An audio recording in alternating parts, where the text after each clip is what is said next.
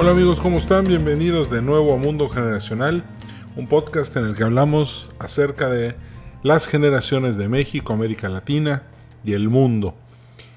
El tema de las generaciones hoy lo vamos a ver un poco más a profundidad porque hoy vamos a ver un tema que es muy interesante y es algo así como una herramienta que vas a tener de ahora en adelante y para el resto de tu vida con la cual vas a poder medir y diagnosticar cualquier situación que se te presente. Por ejemplo, es muy común que todos en la vida hemos pasado por áreas de trabajo que son muy tóxicas o jefes que son muy eh, malos jefes, nos estresan mucho y además no nos dejan nada.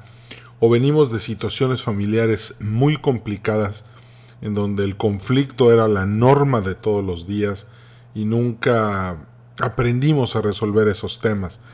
Muchas veces es, sobre todo hoy, hoy que cada vez que hay una reunión de secundaria de la generación X, lo primero que vemos y, eh, es que la mitad de la generación está divorciada, la otra mitad eh, está casada, pero de esa mitad hay un porcentaje alto de casados por segunda vez e incluso por tercera vez. Entonces, ¿qué pasa? ¿Por qué la situación se sale de control? ¿Qué es lo que no nos permite llegar a esa tierra prometida de la felicidad, de la prosperidad, de los amigos en el que en la que todo sale bien, en la que eh, todo el mundo está eh, sin estrés, muy tranquilo. ¿Por qué no se puede dar? Bueno, muy sencillo, la clave y la respuesta la vamos a ver hoy. El podcast de hoy se llama El Triángulo del Drama y, es, y lo presenta Grupo Panamericana de Puebla. Les agradezco mucho su patrocinio para realizar este podcast. Ojo, eh, muchas veces cuando nosotros eh, em, vamos, vamos al cine o a una obra de teatro, pues lo que en realidad estamos buscando es sentir emociones. Vamos al cine a emocionarnos, vamos al cine a inspirarnos, vamos al cine a ver cómo la justicia triunfa sobre el mal, para ver cómo ese triunfo nos hace sentir mejor, nos hace sentir más seguros e incluso nos vemos como como parte del grupo que está luchando por el bien. Y eso pues nos hace sentir bien porque nos hace sentir que somos gente buena, que somos gente que tenemos valor y gente que estamos aportándole a los demás. Bueno, ¿por qué se llama el triángulo del drama? Bueno, eh, en todas las obras de teatro, en todas las películas, vamos a pensar por un momento en Ciudad Gótica, existen tres personajes clave para que se pueda desarrollar el drama, la emoción. Primero, la víctima. Vamos a pensar en este triángulo que está apuntando hacia abajo y ahí vamos a poner a la víctima.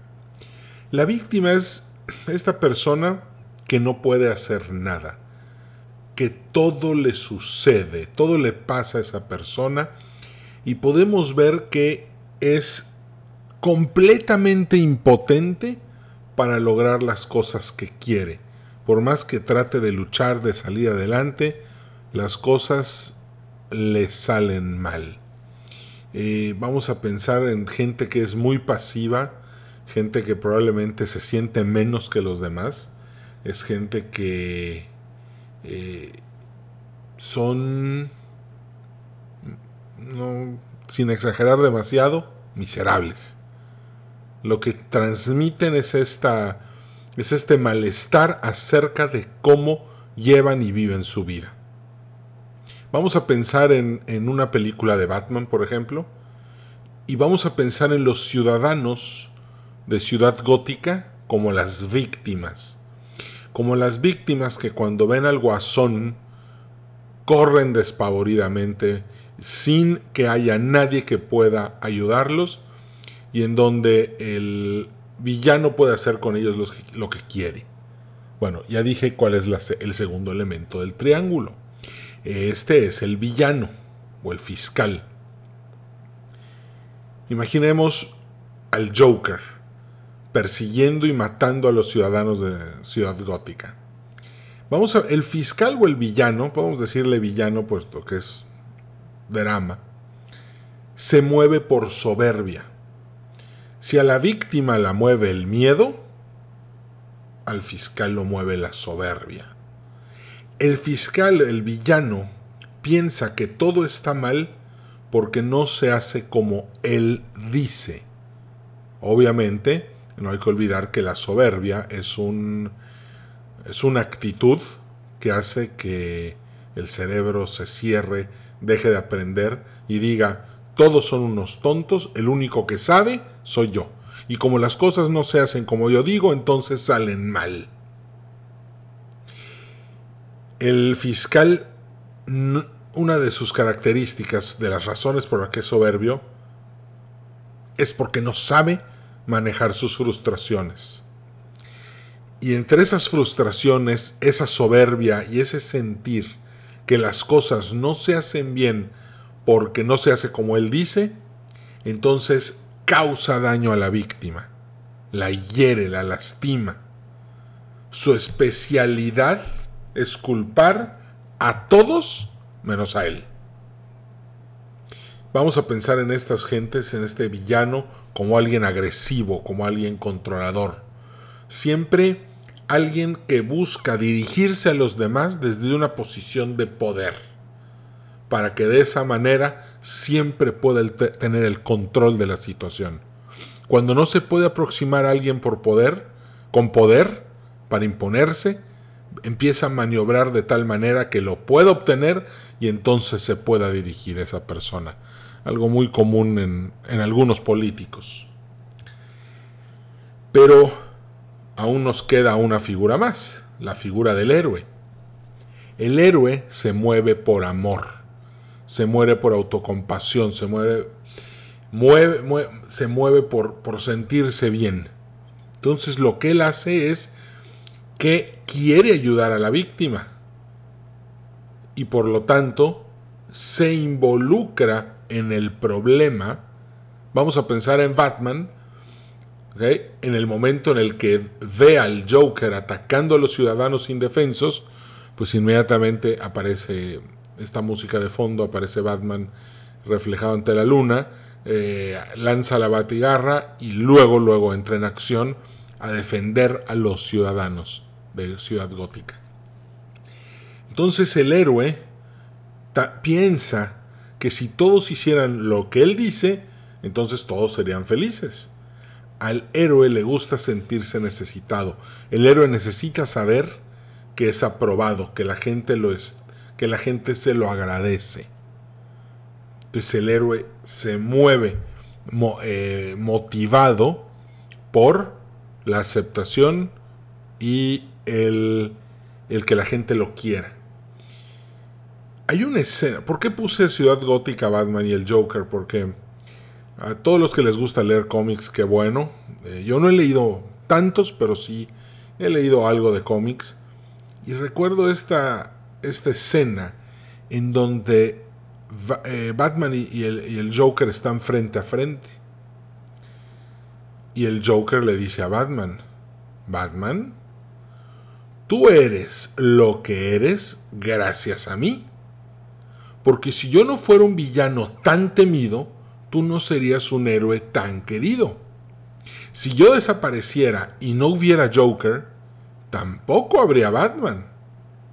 Fíjense qué fuerte escena, porque lo que el Joker le está diciendo en ese momento a Batman es, el héroe es tan grande como lo es el villano entre más grande es el villano, mayor va a ser el héroe.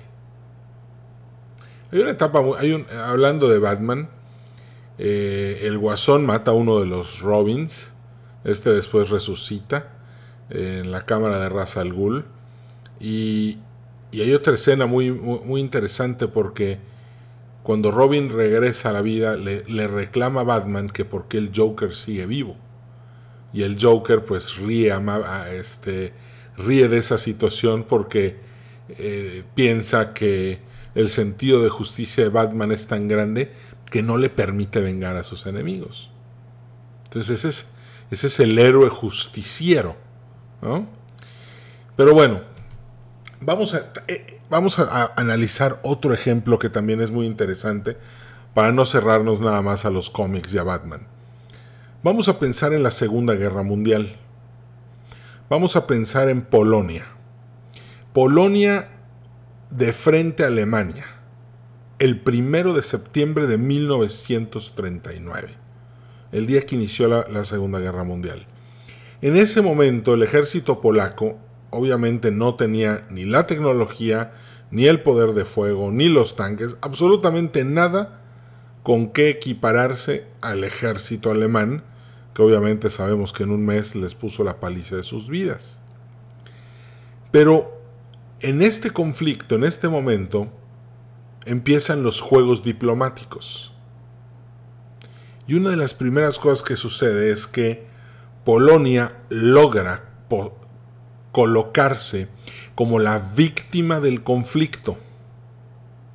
Polonia es la víctima de este dictador alemán que quiere adueñarse de todo, que se llama Adolf Hitler. En ese momento, Polonia se convierte en víctima, Hitler se convierte en el villano y en automático activa la entrada de los héroes a rescatar a Polonia. ¿Quiénes son esos héroes? Inglaterra y Francia. Inglaterra y Francia tienen que alinearse para ir a defender a la víctima. Por lo tanto, que, ojo, ¿qué pasó antes? Cuando Hitler se anexó Checoslovaquia, Austria, nadie dijo nada. No hubieron héroes, parecía que todo iba bien y por lo tanto lo dejaron ser.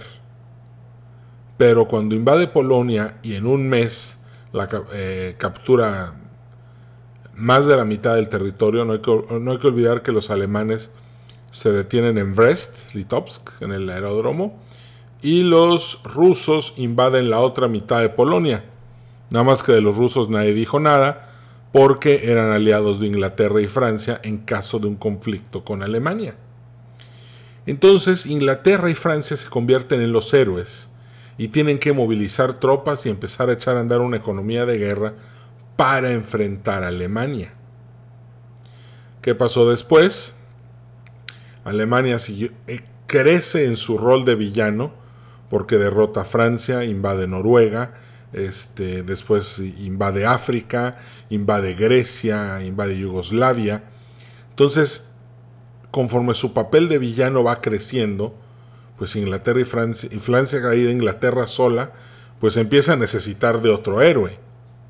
Y ese héroe, el héroe que llega al final a rescatar a Inglaterra y a, la Unión Soviética del verdugo alemán, del villano alemán, es Estados Unidos.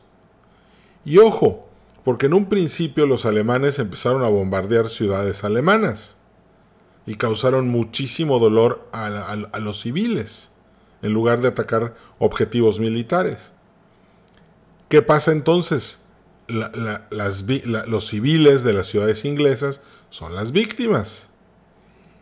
¿Y qué hace Churchill y qué hace el octavo ejército norteamericano? Pues devuelven el golpe. ¿De qué manera? Bombardeando sin piedad a las ciudades alemanas. Y eventualmente eh, la gente de Dresden se convirtió también en una, en una víctima de esos bombarderos y durante muchos años no, le perdonaron a los ejércitos aliados la cantidad de, bombas que, soltaron sobre esa ciudad, además de que muchas tenían fósforo y causaron este, estragos entre, entre los civiles y ese pues no era un objetivo militar. Entonces el triángulo del drama lo vamos a definir, fíjense, ya vimos dos ejemplos. Eh, ya vimos el de Batman, ya vimos el de la Segunda Guerra Mundial, para ver qué es aplicable en los dos. Pero entonces vamos a analizar un poquito más de este tema de esta manera. Fíjense, la clave para descifrar el triángulo del drama es la intensidad de la víctima. No es el villano, no son los héroes, sino la intensidad de la víctima. Y la intensidad de la víctima va a generar que el villano ataque. Y en, ese, en, ese, en, esa frecuencia vibratoria entre la víctima y el villano, en, el, en el tamaño de esa fuerza energética que hay entre la víctima y el villano, va a tener que ser la fuerza con la que entre el héroe. Entonces el héroe va a tener probablemente que luchar durísimo contra, contra el villano para poder equiparar la, la, intensidad con la, que, con la que está recibiendo ataques la víctima. Y ese va a ser el conflicto. Fíjate, vamos a analizar ahora este caso ya entre, entre, entre tú y yo. Fíjate, Karate Kid, la película de 1984. Está Daniel Aruso, el protagonista, que sufre unas palizas impresionantes a manos de Johnny Lawrence y del Cobra Kai. Y, de hecho el clímax de, esa, de, esa, de esas batallas es en, la fiesta de disfraces, cuando disfrazados de calaveras le ponen la paliza de su vida a, a Daniel Son, a Daniel Aruso. Pero en ese momento, en el momento en el que estaban a punto casi de matarlo, o sea, la, intensidad de la víctima y del villano, llega al clímax, aparece Mr. Miyagi y salva la situación. Entra, recordamos la pelea, les, vence a todos los, los chavos del Cobra Kai y se lleva a Daniel y ya lo cura y lo, lo ayuda a sentirse mejor. Bueno, y luego después ya van y hacen el reto del torneo. Pero imagínense a un héroe, imagínense que el héroe, que Mr. Miyagi, hubiera aparecido ahí con menor fuerza vibratoria que los Cobra Kais. ¿Qué hubiera pasado? Después de despachar a Daniel Laruso, los cobras se hubieran lanzado sobre este héroe y lo hubieran hecho papilla también. La fuerza con la que entra el héroe tiene que ser proporcional a la fuerza con la que el villano está destruyendo a la víctima para poder entenderlo mejor. Ahora, la parte importante es que aquí estamos hablando, vamos a hablar un poco ahora de equipos multigeneracionales. Vamos a hablar de cómo tú puedes administrar el triángulo del drama. Cuando en tu casa llega tu hermanito o llega tu novia o quien sea y llega diciéndote, hoy mi jefe me hizo sentir re mal, me, dijo que soy una tonta o que soy un tonto que no sirve para nada. Bueno, en ese, en ese momento ya estamos teniendo la vibración de la víctima. ¿Ok? Y ya sabemos de qué tamaño es el ataque del jefe que hizo sentir mal a tu pareja. En ese momento el héroe se activa. Dice, ah, sí, pues mañana voy a ir personalmente con tu jefe y, le, voy a, le voy a demostrar con quién se está metiendo. En ese instante agarras el rol de héroe. Vas y te peleas con el jefe de tu pareja. Tienes que hacerlo con tal magnitud que no vuelva a molestar a tu pareja. ¿Ok? Está bien, lo lograste. Nada más que hay un detalle. En realidad no solucionaste nada. Porque ¿qué va a pasar con la actitud de víctima de tu pareja en todos los trabajos en los que va a estar? Esa actitud de víctima eterna te va a meter en muchísimos problemas y vas a tener que pelearte con sus próximos 30 jefes. Por lo tanto, entrar al círculo del triángulo del drama es una mala idea. Y lo que vamos a ver ahorita es mejor cómo salirse si ya estás adentro o simplemente no jugar. Porque cada rol tiene una manera de solucionarse sin tener que convertirnos en, Mr. Miyagi y entrar a salvar a, Danielson. Por ejemplo, La solución como líder de un equipo de trabajo o como un líder familiar es no tomar ningún rol. No ser víctima, no ser villano ni ser héroe. ¿Ok? De entrada, cuando ves una víctima, la víctima, lo que tú como, como líder, ¿ok? Lo que tienes que hacer es hacerle ver a, ver a la víctima que tiene que tomar el control de lo que pasa a su alrededor.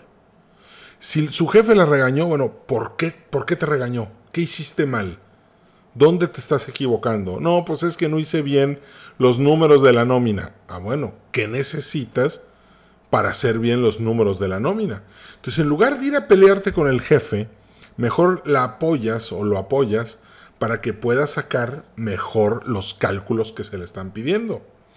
De esa manera no entras en conflicto con el jefe, no creas un triángulo del drama y no te metes en problemas, porque qué tal si el jefe también después decide, tú al jefe lo conviertes en la víctima, tú atacándolo y después otro héroe más entra y va por ti. Te meterías en un problema muy grave y no vas a poder manejarlo porque eventualmente el, conflicto va a crecer como pasó en la Segunda Guerra Mundial. O como pasó en Karate Kid. No, la idea es a la víctima, ¿ok? Tienes que decirle, ayudarla a que tome el control de lo que pasa a su alrededor. Lo mejor para las personas que son víctimas es que muchas veces presentan oportunidades para mejorar procesos o para áreas en las que hay errores y estos se pueden mejorar. En ese instante rompiste el triángulo del drama y hiciste algo bien. ¿Qué significa esto? Que el héroe, cada vez que sientas la necesidad de ser héroe y ir tras el villano, mejor conviértete en un coach, sea un líder. Entonces les tienes que busca facilitar a las personas que están a tu alrededor la posibilidad de mejorar en su trabajo, la necesidad de poder hacer las cosas mejor sin tener que pelear o sin tener que ser víctimas. Ojo, lo más peligroso para tu organización o para tu equipo es aquel que se hace a la víctima. ¿Por qué? Porque entre más grande sea su vibración, como dije hace rato, más grande va a ser el conflicto entre héroes y villanos dentro de tu organización y tú no quieres eso.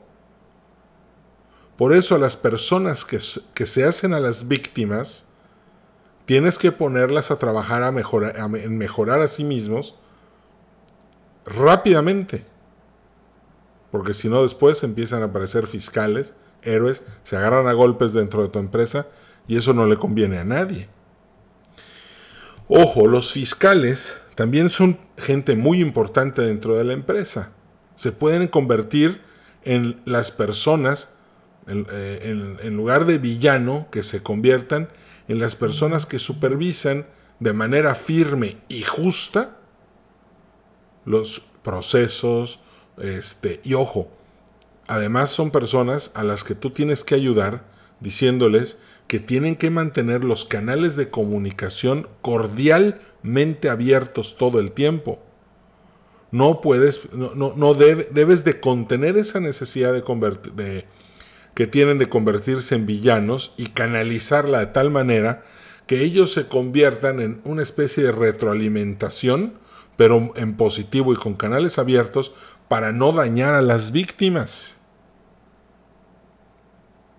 Y una vez que logras esto, apagas la necesidad de ser héroe, ¿cómo? Convirtiéndote en coach.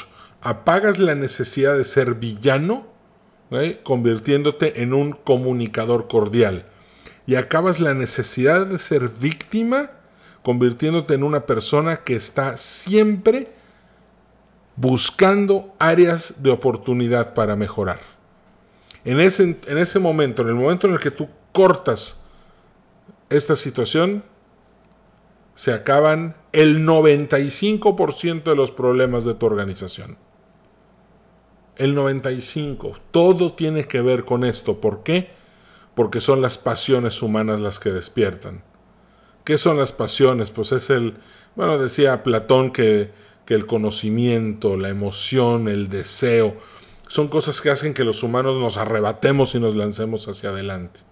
Y eso es precisamente lo que hoy estamos platicando, que no te vuelvas tú una persona que, que viva encerrada en este triángulo del drama que es como una telaraña en la que entre más te mueves, peor se ponen las cosas. Es una herramienta mucho, muy importante. Fíjate, la creó Stephen Cartman en 1968 aproximadamente. Y, he, leído libros muy buenos del tema. Creo que son, creo que es una herramienta sumamente útil para poder eh, solucionar problemas en casa, con amigos, con pareja y absolutamente en todas las situaciones que te puedas imaginar. Bueno, pues este me dio muchísimo gusto saludarte. Este, nos vemos, ya, empezó julio. Hoy es 3 de julio, pero pues vamos a el año se fue volando. Vamos a seguir sacando podcasts este, todo este mes para que, para que estés pendiente. Y nada más quiero darle las gracias a Dani eh, por haber escrito, dice, eh, haber escrito en la página de iTunes, dice, me encanta escuchar información sobre las generaciones.